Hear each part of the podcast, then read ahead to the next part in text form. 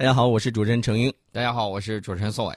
宋老师，这个 说实话啊，这个上这个节目这么长时间了啊，这个咱俩呢配合呢也算是比较默契了哈。对，有的时候呢你说什么，我大概我也心里都清楚你要说什么。是，但是我跟你说，我真的对有一个人我太看不透了，你知道吗？啊，这个就是那个特朗普川谎是吧？哎，对对对，哎呀，我的天哪，又变脸了。昨昨天晚上大概是十二点多吧，我我看到了这个新闻。哎呀，当时我一看，我说这是什么情况啊？呃，我觉得这个特朗普呢，是不是学过我们川剧的这个变脸儿？对对对对啊，一会儿一变，然后这个速度还是很快的嘛。这个昨天啊发了一个声明，美国白宫啊说仍将对五百亿美元中国商品征收百分之二十五的关税，具体商品清单将在六月十五号公布，关税将在此后不久实行。要知道，上一轮华盛顿中美贸易磋商之后，美国财长曾经明确的对媒体说，美中经贸磋商取得了很有意义的进展，两国就框架问题达成协议，同意停打贸易战，这是他当时的说法。美国财长言犹在耳，然后这个特朗普叭一个耳刮子就过去了。哎，我现在又重新说了，那你辛辛苦苦这么多天，一夜回到了这个谈判前，嗯，你瞎折腾什么呀？这个大家可以看啊，这个现在翻脸比翻书快，已经成为白宫的一种常态。对我给大家举了一个举一个例子，大家都以为东北亚的局势要稳定，比如说这个美朝新加坡峰会，六月十二号举行，他确定了，然后日前宣布说这次会晤要取消。没错，全世界没缓过来神儿的时候，特朗普又说：“哎呦，会晤很有可能还是会如期举行。”那么从昨天到今天，我认为特朗普又赚了一笔。为什么这么说呢？我昨天也给大家给分析分析过了，对啊，就是拿这种反复折腾，他自己是挣多了，但是美国的信用这个脸往哪儿放，这个就不好说了。这个待会儿我们会说他盟友的态度，我们不评价他的这个呃，他盟友到底是怎么说的啊？我们待会儿会跟大家说。那么这个情况呢，我们我看到我们在半夜的时候就就有回应，什么回应呢？我们商务部新闻发言人在昨天深夜的时候发表声明说。呃，这个我们对白宫发布的策略性声明，既感到出乎意外，但也在意料之中。也就是说，已经把你看透了。嗯，啊，这个是策略性声明，什么意思呢？无非就是谈判的小伎俩啊，然后呢就反复在压，对我们进行极限施压的这种。就他有一些砝码的，其实想想着什么呢？就是说他没啥筹码，他没啥筹码，对，只不过是来回在吆喝。对对对，特朗普这个。专原来写过一本书叫《谈判的艺术》啊，的大概意思是如何去给人家谈价格，把这个价格给压下来。嗯嗯嗯。这个特朗普的这个应该说是不出我们意料啊，也在意料之中啊。基本上你就是会跟小孩一样，哎呦，这个怎么说呢？呃，大家还记得《三国演义》里头经典的那个桥段吗？嗯。人家问曹操说：“你这个还能支持多长时间呢？”一年半。嗯。啊，这个你再不说实话，我就走了啊！哎，不要走，不要走，这是个经典的桥桥段啊。半年。呃，他说你这是不信任我呀？然后曹操说不，不要生气嘛，三个月，你再不说实话，我真走了。三天，哎，三天，就是这么一个态度。所以说呢，我们已经把他给看透啊。这个既感到出乎意料，也在意料之中。也就是说，你这一套都在我们掌握里头啊，这个是没有问题的。啊，除了这个之外呢，我们接着说啊，我们的这个外交部发言人呢说，这显然是有悖于不久前中美双方在华盛顿达成的共识。美国我们可以有共识，言而不信，不知其可。这个我们话已经说了很多次了。对对对对，这个完整的这个诗呢，我觉得你去读一下《诗经》就很明白啊，就读相属那一篇呗。这个除了这个之外呢，我们外交部发言人还说了，无论美方出台什么措施啊，就什么举措，中方都有信心、有能力、有经验捍卫中国人民利益和国家核心利益。中方敦促美方按照联合声明精神相向而行。这个有信心、有能力、有经验，特别是有经验这一点啊，大大家要提一下。就是你呀，说句实在话，美中关系好好不到哪儿去，坏也坏不到哪儿去，这是一个常态。听起来是相当意味深长的。知道你这个吃完之后抹嘴也就不认人的这种，已经不是一回两回了。所以说，这个谈判啊，多次的反复，在中美贸易的这种情况之下，在中美的这种谈判之中，美方经常玩这种情况，也就是说，哎呀，这个。不过还是那几招，还又用回来了。另外呢，我们敦促他这个，大家要注意这句话，也就是说你要回归理性，一起用事儿坏大事儿的时候，到时候你自己自己兜着办吧。对，啊，就是这么一个情况。所以说呢，斗争还在继续，好戏还在后头，下一步会如何演变？大家千万不要听网上那群喷子的，然后再说，哎呦说中国又必输，哎呦我的天呐！呃，美国不给钱了，日本现在那波钱还有一定的，每年还要拨五百亿，看来这些东西也有用到的这种地方啊。除了这个之外，大家可以看我们的一些精准的制裁，比如说啊大豆，比如说这个粮食，是吧？这是对准了特朗普的这种票仓，啊，这个美方呢自己也认识到这个下大是下是不管用的啊，是下不大，所以说呢，他展开谈判才取得一些积极进展。然后呢，这个时候呢，折腾一圈又回到原点，说那打就奉陪到底，谈大门敞开啊！大家一定要注意，我们始终就是这个样子。不害怕你来回反复啊，这个只要谈大门始终敞开的，只要说打，那不好意思，针尖对麦芒，马上迎上，这是没有问题的。另外呢，我们也会做好充分的准备，尤其是对他的这种善变，应该说是已经估计到了比较糟糕的这种境地啊，因为我们看大国外交居然如此折腾，这个匈牙利的这个总统都看不下去了。匈牙利的总理呢说：“这个美国是靠不住的，欧盟一定要团结。这个事儿呢，我们在以后的这个接下来他在 WTO 里头跟欧盟掐架，我们再说一说。对，先说这个特朗普啊，我们双方现在仍然在斗智斗勇，中美都是大国，而且有很多的这种手段。你想一想，什么人他手段快用尽的时候才会这种耍无赖？一定是没办法的时候才玩这种驴打滚 啊，然后玩这种滚刀肉，玩这种混不吝。”但凡人他有点办法，有点信用，他就不会这么做。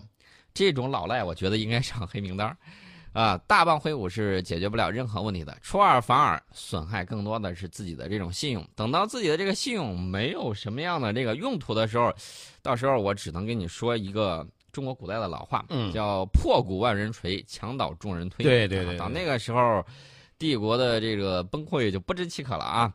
呃，这个世界还是那句话。他强任他强，清风拂山岗；他横由他横，明月照大江。啊，这是我们的一个态度。另外呢，我们就说这个美国这边还在 WTO 掐这个欧盟，怎么掐呢？现在基本上是属于俩杠上了。嗯，呃，欧盟呢，这个在十五号的时候啊，他得到了一个裁定，这个裁定是 WTO 的裁定，说欧盟及其四个成员国没有完全执行世贸组织争端解决机构之前做出的相关裁决。仍然存在对空客进行违规补贴的行为，大家还记得不记得？有一些这个公知经常在网上发布言论，说：“哎呦，这个外国的这个企业都是自由竞争的。”那我问你，给的这个补贴是怎么回事啊？欧盟给的补贴啊啊！然后你只要拿实力对准他在说的时候，他就哑口无言了。没有学过国际经济与贸易，这帮子人纯粹是想当然。嗯，欧盟经常搞的有这种技术壁垒，对啊，技术壁垒、贸易壁垒，你知道还有什么呢？还有一个很重要，叫环保壁垒。环保壁垒就是，哎呀，我觉得你这个不符合我们的这个规定，怎么怎么，如何如何，然后不让你进来。实际上是为了保护自己的这种产业的这种发展，比如说二氧化碳的这种排放权、碳排放权。之前呢，我们的这个丁院士已经把这个事儿已经讲过了。除了这些手段之外啊，还会有一些耍无赖的行为，比如说 WTO 我们到期了，不承认我们市场经济的这种地位，这不是耍流氓吗？啊，这个我们就看到他们经常搞一些上一届的这个民选的政府，然后他告诉他，我们签订了什么协议，到下一任政府之后，哟，我的天哪，那就是俩眼一抹黑啊！我我不认呢，我没看见呢，我不知道，到时候又翻盘了，又翻盘了。哎，对，那我在想，你们这种短视的行为，如果不敲打不敲打，好像不知道这个到底马王爷有几只眼吧？嗯。这种情况呢，当然了，遭遇到美国之后，他们现在的情况日子也不太爽。周一的时候，欧盟向 WTO 争端机构表示说，已于 WTO 做出裁定后几天之内，将其提供给空客的融资调整至符合 WTO 规定。不过呢，由于 WTO 之前的四次裁定均不认可欧盟的类似说法，所以参加这次会议的有一个美国代表就说：“我很难相信欧盟的说法。”然后这个欧盟跟美国。其实呢，主要原因就在于什么呢？空客，就在于对空客的这个机型的这种补贴，比如说应偿还的这种贷款呐，什么之类的，啊，比如说这个空客 A 三八零、空客 A 三五零 XWB 两种机型的这种合约贷款条件，这个美国呢，它是有波音的，大家都知道，有波音公司，波音公司肯定不爽呢。波音公司就是说，你这个必须要把你这些补贴弄掉，你这属于不正当竞争啊，嗯啊，两边就在这儿互掐。按按照 WTO 的规定，这个美国呢是有权要求 WTO 设置一些针对欧盟的制裁。那么这个欧盟呢，他的这个意思就是，呃，你制裁我，本人就当你这个制裁不存在。嗯，不然的话，WTO 之前已经说过好几次了，欧盟一直是哦，我要调查，我要给你弄，然后置若罔闻。呃，欧盟对空客的这个违规补贴，按照波音的说法，公开声明啊，说高达二百二十亿美元，美国可能会寻求对欧盟数十亿美元的报复啊。你两家慢慢先掐着，反正这个最终裁决会给一个比较清晰的信号，到时候这两边谁会这个，呃，谁会怎么说呢？按照协议把它走下去，还是又是一抹脸又不认了？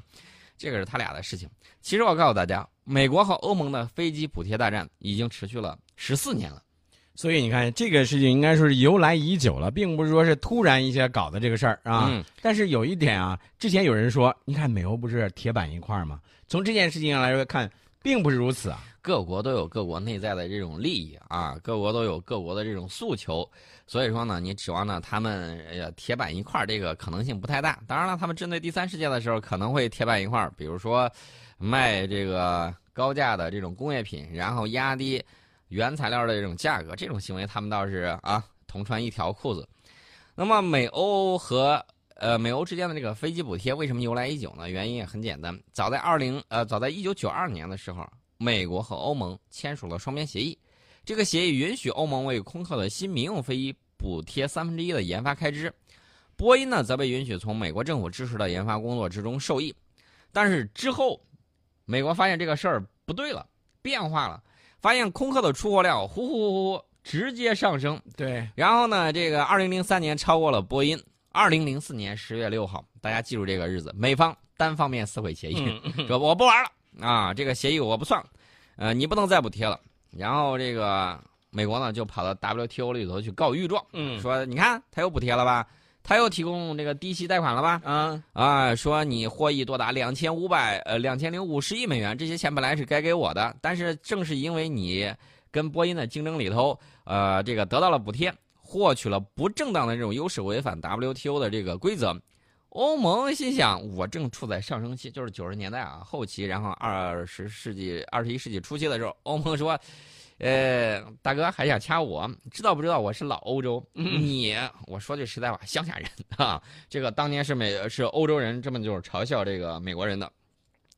这个欧盟呢，就以牙还牙，随后也向 WTO 起诉这个美国政府向波音提供巨额非法补贴。你说我补贴，我还指责你补贴呢。”两边掐呀掐，一直掐到什么时候呢？进入二十一世纪的头一个十年的时候，呃，从二零一零年掐到二零一二年，这算是顶峰啊！掐到最起劲儿的时候就是这个时候。有个世贸组织当时在二零一零年六月三十号公布了对空客补贴案的初步裁定，啊，认为欧盟国家为空客提供的部分支持构成非法补贴，而且空客接受补贴与波音遭受的负面影响之间是存在关联的。然后，该裁决呢，同时以证据不足为由，驳回了美国对欧盟的部分指控，包括欧盟向空客部分机型提供所谓的启动基金，因而构成出口补贴等等。呃，世贸组织等于说是各打五十大板，你们的诉求，一方面呢，美方的这个诉求太太过分了，他也没有同意。嗯。另外，这个欧盟呢，你不出血呢也是不行的，两边肯定又不同意，两边又继续在掐。嗯。到二零一二年的这个三月，WTO 又认定了美方向波音提供非法补贴，好嘛，各打五十大板，双方就开始又再进行了下一轮的这个诉讼，好嘛，这 这这宗官司打了十四年，两边一直比较微妙。然后澳大奥地利的总理，奥地利的总理在这个欧洲被行为呃形容为极右翼啊，当然我们也知道欧洲的这个白左呢，属于这个脑子进水了。为什么进水了呢？我个人认为是美国。包括欧洲上一代精英用来忽悠对手的这些策略，这一波新的精英居然相信了那波忽悠，他真认为自己是那个样子的，嗯，然后就导致了一系列的政治以及经济方面出现的这种问题。那么奥地利出了这个总理呢，叫这个巴蒂呃巴斯蒂安库尔茨，库尔茨呢就比较有魄力。为什么说叫他有魄力呢？比如说顶住欧盟的压力，坚决不接受难民。啊，坚决要跟这个，就是说中东欧啊，十六加一跟中国在一块儿共同搞发展。